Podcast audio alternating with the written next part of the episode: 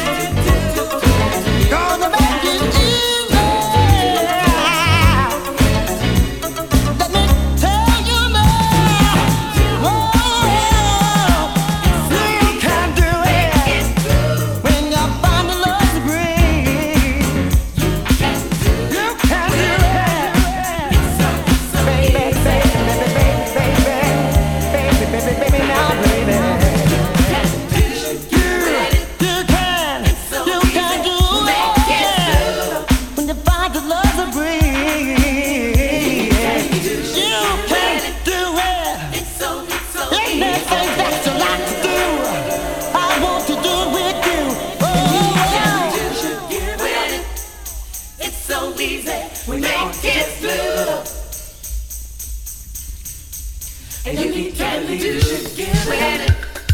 It's so, it's so easy.